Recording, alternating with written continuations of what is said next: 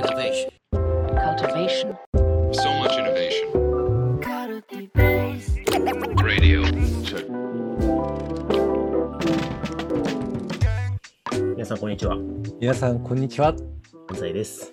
みなべです。はい、というわけで、先生スラジオ。はい、はい何でしょう？先生見ましたか？何を？あの、ツイッターで、なんか、年末年始に聞くのにおすすめな、ポッドキャスト10選みたいなの、ツイッターで、そう、モンブランさんがつぶやいてくれて、はい、はいで。デザイン系インフルエンサーに並んで、我々も乗っけてもらってましたよ。ねえ、光栄なことにいやーチョイスいただいてましたね。ありがとうございます。本当にいやー、本当に、ね、一応デザイン系としてね、認識されててよかったっ そうですね。一応我々ね、デザインファームとしてやら確かにせていただいてる。そうですね。そうそうマネージメント系トピックをめっちゃ扱ってるみたいだから、なんかちゃんとデザイナー、デザインとしてね、認知していただいてよかったよかっなんか、あれですよね。おしゃ、はいおしゃジングルからのゆるい、ゆた。るさおすすめみたいなの書いていただいてましたよ。東京、東京 FM 的なね。あの まあ、ぼ僕は J-Wave 派ですけどね、ちなみに。あの 昔ピス、はい、ピストンに静は聞きながらめっちゃね、仕事してましたね。なるほどですね。はい。サンドイッチマンポッドキャストをね、目指してはい、た時期もありましたしね。そう、いや、今も目指してますけどね。そう。めっちゃ研究してますよそうね。ですね。はい。ありがとうございます。ちょっはいと引き続きね、はい。やっていきたいと思いますけど。はい。やりましょいや、今日、あ、そうそうそうそう、はい聞きたいことがあったんですう。けど。何ですか？あのね、何？ちょっと眠いんだよね。やばいやばいやばい。で、前回収録の時からすげえ、な暖房効かせてるせいか、あったかくて眠たいなと思い始めてて、ちょっと気合い入れ直すんで、シュッて足のマッサージ機やりながら喋ってるから。確かに、足ずっと突っ込んでたわ。1時間ずっと突っ込みながら収録した。副交感神経側のあれが入っちゃってるんですよ。それもあのね、今ね、マッサージ機から足を外して、布団も外したから、多分シュッてしてきますよ。頭いいっすね。そうそうそう。はい。いやね、難しいところですよね。寒いのをあったかくすると眠くなるっていうところのね、うん狭間でね。はい。はい。まあ、でね、今日その聞きたいことがあったんですけど、任せてください。はい、いやね、さい最近これ別に仕事関係なく思うんですけど、うん。それ、それもっと早く教えてよってことめっちゃあるなと思って。ほじ人生においてね。はいそれそれはい学校で教えてよとか、それう。な、はい。えそれどこでみんな知ったのみたいな、なんかこう、最初に教えてくれやみたいな。思った。あの、最近、嫁が、妻が、キャベツの千切りを、謎の、謎のじゃがいものなんか皮むき器みたいにビャーってやって、一瞬で千切りにしてて、すごいこれみたいな。もっと早くこれ知りたかったってマジで思った。いや、そうそうそうそう、そうなんですよ。なんかさ、あの、よく、あの、技術的問題と適用課題って言うじゃないですか。はい。でこの情報社会において、もうノウハウで解決できる技術的問題なんてもうたかが知れてて、大体の問題を関係性の中で売る適用課題ですよとか言うけど、うん情報がなくて解けない問題も山ほどあると思ってて。そうですね。そうね。そうそうそう。はい。で例えば最近僕だと全然仕事関係ないんですけど、僕めちゃめちゃ虫歯できないんですよ。あの、ずーっと。虫歯できたことなくて。で、えー歯並びも悪くなくて、うんで、多分歯もちゃんと磨いてるから、あの、口内環境優等生認識あるんですよ。はい。だけど、なんかこの間同世代のやつと飲んでた時に、うんえ、歯医者行ってないのみたいな。やばいよみたいな。いや、だって行く必要ないんだもんって言ったら、歯石取った方がいいよって言われて、はい。歯石ってなったんですよね。はい。宮部さん、歯石取ってます？あのね、取ってない。いたいた いた歯磨きめっちゃしてるよ。口内環境情弱がもう一人いやいやいやいやいやいやいや、めっちゃ、めっちゃ歯磨きしてるよ。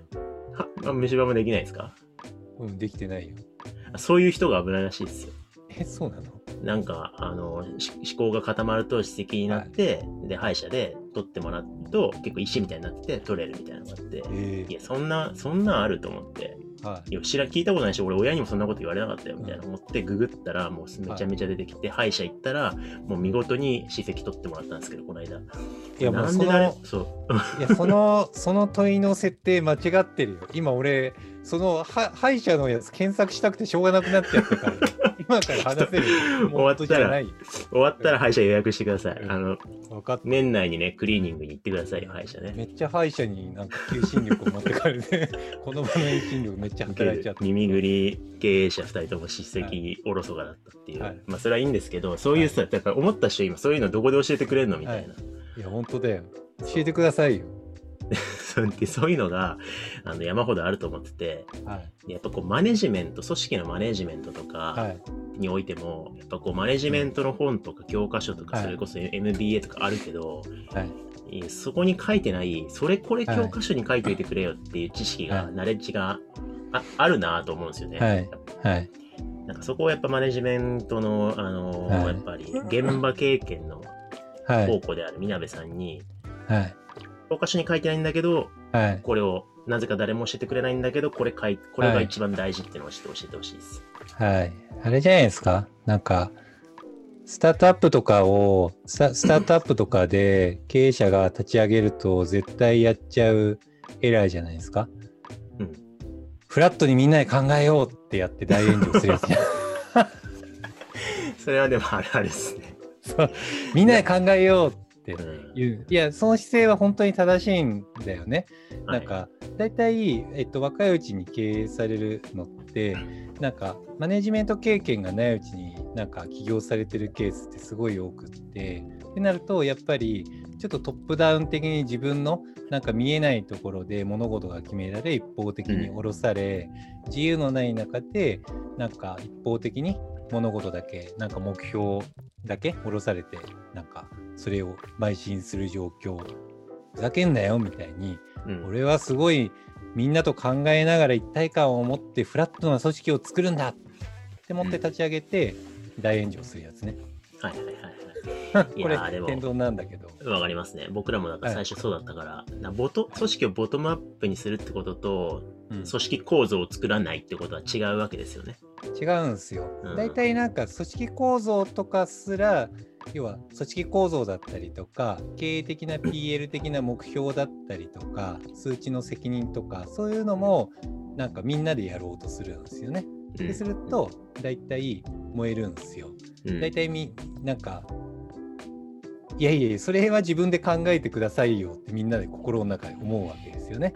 いやいやそれってボトムアップと違うじゃないかみたいな感じで葛藤するんだけどうんこれめ明確にもうあってみみんなから知って思うこととしてあるのがなんか完全にフラットに全ての責任とかをボトムアップで受け取りたいわけじゃなくってうん自分の主語の景色で見た時に自分がストレスなく自分主語で動けている感覚を持っていることの方が重要なんですよね。別にに。誰もそうメンバーからしたら経営をやりたいとか経営責任を負いたいなと 思ってるわけないんで経営責任は経営者が負うべきなんでねはいはいはい。それはトップダウン的にやるべきなんですよ PL は経営者がちゃんと考えてくださいあなたが責任を持ってっていうそうですことね。しかないんでだからなんか実際の構造がフラットであるトップダウンであるボトムアップであるってことは、メンバーがボトムアップと感じているってこととは全く関連性がないんですよね。そうですはいね。なんかこう、責任をちゃんと持つっていうことがやっぱ、責任の範囲を明確にするとか、責任をきちんとなんだろうな、みんなで分かち持つみたいなことがやっぱボトムアップにおいて重要だけど、それこそ最初さっき宮部さんが言ったみたいに、フラットな組織作ろうぜっていう時って、責任の所在が曖昧なまま、うん結果、なんか、フラットにやってやるんだけど、経営者が責任放棄しちゃってたりとか、あるいは結局全責任を経営者が握ったまま、なんかフラットにしよう,、しようとしちゃったりして、なんか、いびつになるんですよね、そこがね。そうですね。でね。うん、なるほどねそう。そうそう。そうなんですよね。で、それで、まあ、さスタートアップの例もしたけれども、やっぱり新任マネージャーも大体その、なんか、5人感覚を持ったままやっちゃうから、結果的に本人はすごいフラットでやろうとしてるのに、めっちゃトップダウン的なマネージャーになっちゃってるってことがすげえあるんですよね。で、めちゃくちゃ文句言われてトップダウンであるみたいになって、日和るみたいな、うんえみたいな。それはめちゃめちゃあるあるかもしれないですね。そうはいそうそう。だからその新任マネージャーのなんかコツみたいなのがあって、け結局のところトップダウン的であるって、なんかそれって解釈すると自分に関与できないところで物事が動いているのが嫌だってことなんですよね。つ,、はいつまりだ大体得てしてそういうふうに言われるマネージャーって自分主語で話してないんですよ。はいはいはいはい。いや、それ、安西さんが言ってたんで、み たいな。いやいやいや、みたいな。いやいやいやあ安西さんが言ってたんですか？みたいな。え、それ、えど、どうしたらいいですか？いや、俺もわかんないんだよね、みたいなマネージャーが言うとかね。はいはいはい。ここれってもう、この人とマネージャーと話してもどうにもならないことだから、もう現場からしたらもう何もコントロールできないわけじゃないでか。そうですすね。うんだからもうアンコントロールになるから目の前の人と話しても何も変わらないって状況自体がトップダウン的であるって認識するトリガーなんですよね。そうすると結果ね、コントロールの外側にいる経営者が何考えてるかわからないっていう意味付けになるんで、そうそうそうそうね。ってことですさよね。なんですよね。だから大切なのが、まあ、マネージャーがちゃんと自分主語で考えながら目の前の人と俺はこう思うって話しながら 相手もこう思うって言ってもらったのを対話的に話しながらうんなんか進めていくっていうこととなんかそそれって何も変えられないものをマネージャーに押し付けてでマネージャーうんうんうんになんかいい感じにごまかさせるっていうことじゃなくって経営もマネージャーのサポートをしながらちゃんとそこは対話的にできるように支援をしたり育成をするっていうなんかこの関係性の中に成り立つんですよね。なるほど。うん、これがよく誤解されがちなことなんじゃないですかね。確かに。それはね、M- MBA の方にも書いてないですからね。書いてないっすよね。うんあのだから なんか組織構造デザインとか事業数値とかそういう意思決定は僕トップが責任を持ってやることだと思うんですね。でもソフトウェア的ななんか何を我々が今大切にすべきかそういうなんかソフトウェア的なことは対話的にボトムアップでやるみたいなうんなんかそれぞれの意味付けがちゃんとなんかこの組織に乗っけられるように話をするっていうのがボトムの気持ちを大切にするっていうことなんじゃないかなって思ってますけどね。なるほど。うん、確かにそれ1ページ目に書いてほしいね。いや本当ですよ。でもうん多分これ書かれてもなんか実際現場でマネージャーがバッドパターンにぶち当たらないとなんかピンとこないんですよね。確かに確かに確かに。うんそうですね。ねまあでもこれはでも僕らもこのうんまあ2年、1、2年の間で、2年間ぐらいかな、の中で結構、もう相当実感したナレッジですね、これこれはね。なるほどね。